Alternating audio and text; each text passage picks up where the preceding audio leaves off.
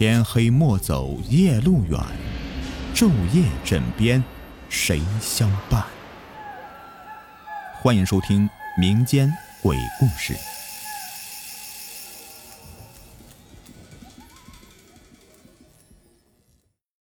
你们好，我是雨田，欢迎收听民间鬼故事。今天呢，来讲一个姨父的故事。我的姨父姓贾，今年五十多岁了。健壮如牛，活泼如猴啊，胆大如虎，可唯独一见到煤油灯就犯怵。即便现在已经很难再看到此物了，可姨父仍旧是常常提起一件令人胆颤心寒的往事来。那是一九七三年的冬天，刚刚二十来岁的姨父从青海师范毕业以后啊，分配到了黄原县大华镇塔湾乡。当办公教师，一个月拿四十元的工资。这在当时啊，比起民办教师的月工资五块钱来，可谓是高兴了。姨父一个人呢，住一个平房，隔壁也住着两位教师，是一对夫妻，男的姓胡，公办；女的姓梁，民办。他们二人原本是在天津教书的，由于文革啊。被发配回了偏远的梁老师的原籍了。两口子时常吵嘴，因为梁老师总认为是受右派的丈夫的拖累，才害得自己从繁华之都跑到这个鬼地方，还从公办降为了民办。胡老师是一个惧内的人，在每次吵架中啊，总是唯唯诺诺，任凭妻子怎么数落他。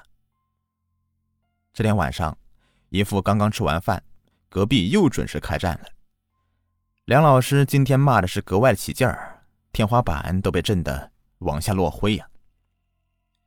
墙上有个缝儿，一副时常从这里面观战，就看到胡老师蹲在地上，一声不吭的抽闷烟。这个梁老师呢，哎呀，姨父的脸呢，看到这一幕不由得一红啊。原来梁老师啊，正站在大衣柜前换衣服。裸露着光洁雪白的背，正朝着自己。他不好意思看了，缩回了脖子。梁老师啊，一气之下骂了将近两个钟头啊，而且越骂越难听。平时他骂的适可而止，也就住嘴了。不知道怎么的，今天却把该骂的、不该骂的，全都一股脑的全给骂了，就连隔墙的姨父也听不了了。终于。胡老师忍无可忍了，像火山一样爆发了，一拍桌子乱吼道：“你够了吧？都是我不对，行了吧？没错，我是右派，可我还是公办教师。你为什么降成民办？你自己清楚吗？那是因为你爸是先行反革命，是你爸害了你。你爸死了，你都没掉一滴眼泪，为啥？是你只顾你自己。”活活逼死了你爸！你有什么资格在这里骂我？隔壁忽然间陷入了死一般的沉寂，良久没有声响。姨父不知道发生什么事情了，忍不住好奇，又偷偷的望过去。只见胡老师因为激动涨红了脸，叉着腰呼呼的喘着气。梁老师坐在大衣柜前的地上。仍旧是赤裸着背，只是姨父突然惊异的发现，梁老师的背上不知什么时候出现一大片的黄褐色的斑点，夹杂着大块的黑肿，隐隐散发出令人窒息的恶臭。姨父不由打了个激灵，再也不敢看了，躺下草草入睡。冥冥中的，他听到梁老师如鬼哭泣：“你不要逼我。”第二天早上，姨父夹着书往自己的班走，路过梁老师的班时，他不经意的往里面一瞅，就看到梁老师直挺挺的站在讲台上，脸色煞白，头发也没有梳，披散在肩头。小学生们排着队站在他面前，伸出一只只的小手。梁老师用呆滞的口吻说：“孩子们乖，排好队。老师给你们退学费。来，乖呀，都不要乱动。孩子们脸上洋溢着兴奋，小手上都捧着一两个黄绿的纸币。几个孩子拿着钱出了教室啊，想去买吃的。姨父伸手拦住他们。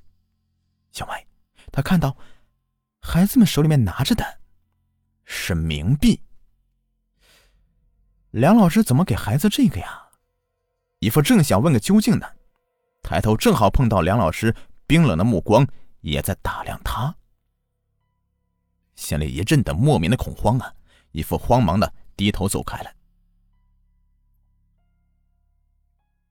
中午刚刚放学，校长老温急急忙忙的过来找姨父。小贾呀，梁老师不见了，哪儿都找不到。你年轻，到大华他娘家找找吧。哎，成。姨父二话没说，骑上二八大杠老破车啊，就出发了。出村没多远，姨父就看到梁老师穿着呢布大衣、披头散发的背影。梁老师，慢点等等我。但是梁老师始终不回头，慢悠悠的走着。姨父加快蹬车的频率，可就是追不上。林子里呼呼的刮着风啊，隐隐听见女人的哭喊声，让人毛骨悚然。塔湾到大化有三十华里的路，不知过了多久，姨父这才到了。眼瞅着梁老师拐到一个小院姨父跟上去，支好车子，叩门。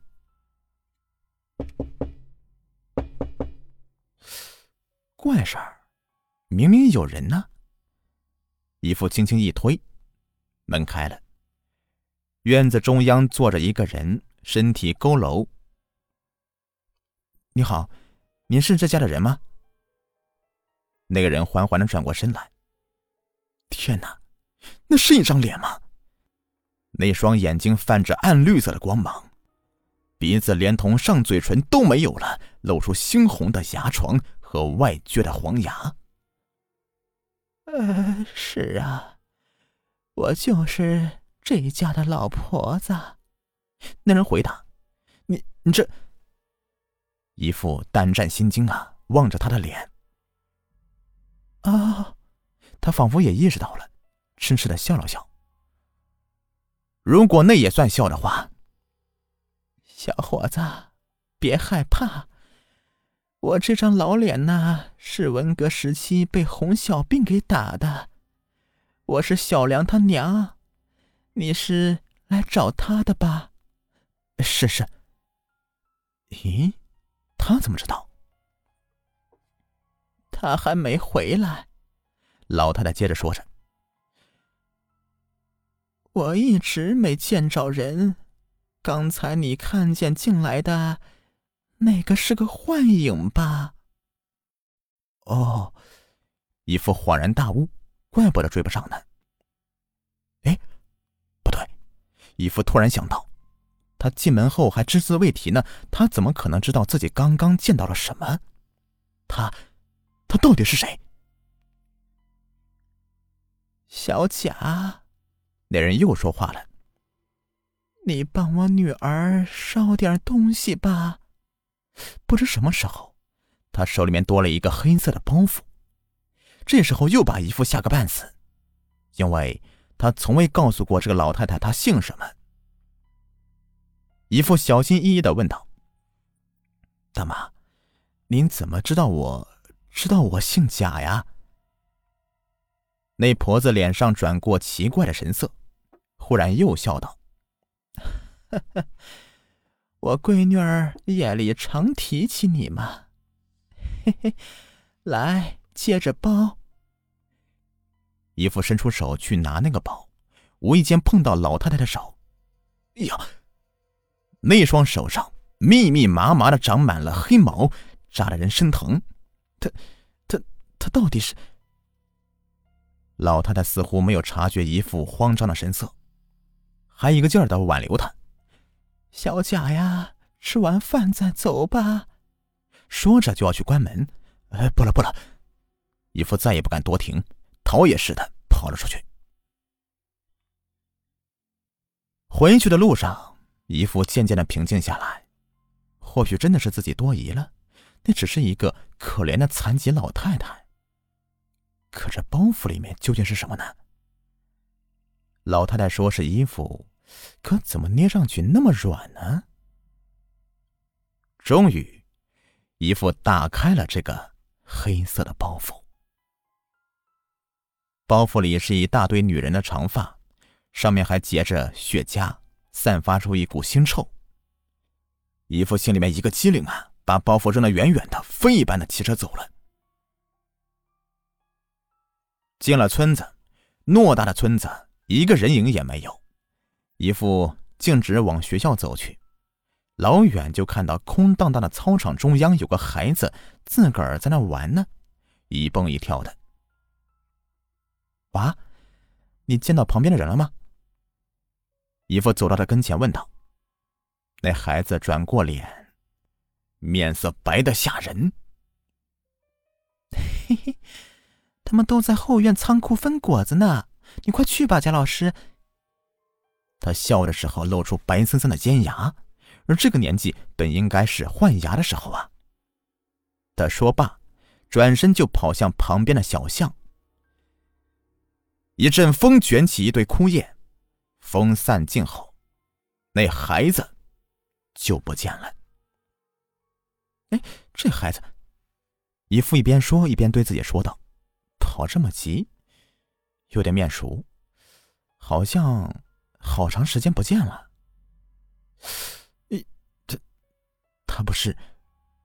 姨父忽然站住了。他不就是孙师傅的外孙吗？对对对，一定是他。只是他孙子去年就在黄水河里面淹死了呀。姨父将信将疑的往仓库走去，老远就听到许多人的笑声和吵闹声，姨父这才放下悬着的心，大步走去。都走到门口了，声音简直就是有些震耳欲聋。姨父伸手去推门，这才发现门上面挂着一个锈迹斑斑的大锁，上边还有一层薄薄的灰。他们是怎么进去的？姨父带着满腹狐疑，掏出钥匙，打开了门。门被缓缓的推开的一刹那，里面的声音戛然而止，四下里一下子静静了许多。姨父环顾四周，到处都是散乱的纸片、破桌破椅、天花板上的蜘蛛网结的厚厚的灰尘。这里没有人，那刚才……正想着，姨父听见从墙角那扇大柜子的后面低低的飘出了一个女人的歌声，凄厉悲凉，让人不寒而栗。姨父蹑手蹑脚的走到那扇柜子后面，映入眼帘的是，是梁老师吊在房梁上摆动着的尸体，那脸上还蒙着一层冷笑。傍晚时分，县城的公安同志才赶到。此时按学校的老温的安排，梁老师的尸体停放在了二三班的教室里。胡老师哭的是死去活来的，大骂自己不该发那么大的火。公安看了看现场以后说：“验尸吧。”西北的天呢，黑的特别早，才七点钟的光景，四下里就黑压压的了，没有电。老温拿来一盏煤油灯，交给姨父。小贾呀，你年轻，力气足，帮公安同志照照灯吧。说完，自己跑了。啊啊！还给我这样的差事儿？没法子，姨父硬着头皮，带着公安和法医进了教室。尸体呀，就侧身躺在四张拼在一起的课桌上。不对。姨父明明记得，梁老师是平放着的。难道死人还会翻身？他不敢多想，掌着灯站在桌边。法医先检查脖子上面的勒痕，是吊死的。他又翻过尸体，撩起上衣，露出了背。一副昨晚见过的尸斑又出现在眼前了。不对，法医看了半天说：“你们报案说是当天中午死的。”“是啊，早上他还上课了。”“不可能，从他背部的尸斑来看的话，已经死亡二十四小时了。”“尸斑？那么昨晚他就已经死了？”姨父还想再问问，公安居然已经走了，不见了，怎么也不打声招呼啊？姨父埋怨着往门口走，风吹过，带上了门，油灯突然就灭了。姨父向前摸索着走，指尖突然就碰到一件东西，那是一张脸，一张冰冷的脸。你摸我干什么？黑暗中是梁老师的声音。我娘给我的衣服呢？我我。你给扔了吧！你赔你赔我的衣服！一双长指甲的手死死的掐住姨父的脖子，姨父大声喊叫，死命的挣扎，撞破窗户逃了出去。他气喘吁吁的跑回自己的屋里，反锁上门，深深的吸了一口气，一头就倒在床上。谁？床上居然有人！我老温呢？一个人害怕，找你来了。你也不吱一声，吓死我了！今天，姨父很不满意的说：“这下子，姨父记起点灯了。他点着半截蜡烛，转过身想和老温聊聊，就看到床上哪里是什么老温呢？分明就是那个梁老师的娘啊！他怀里面是孙师傅死去的小孙孙。”小贾呀，我给我闺女的衣服呢。唉，后来的事儿，姨父是打死也不肯讲了。只知道不久以后，姨父就强行的调回了西宁，再也没有去过塔湾了。再后来，姨父听说梁老师没死，顶了姨父剩下来的办公的缺，工资嘛，自然就是三个人呢都涨了一级了。原因就是，这是唯一一个全额公办教师的学校。好了，这个故事呢就说完了。呃，虽说这里面有点扯吧，但是挺刺激的啊！感谢你们收听，我们下期再见，拜拜。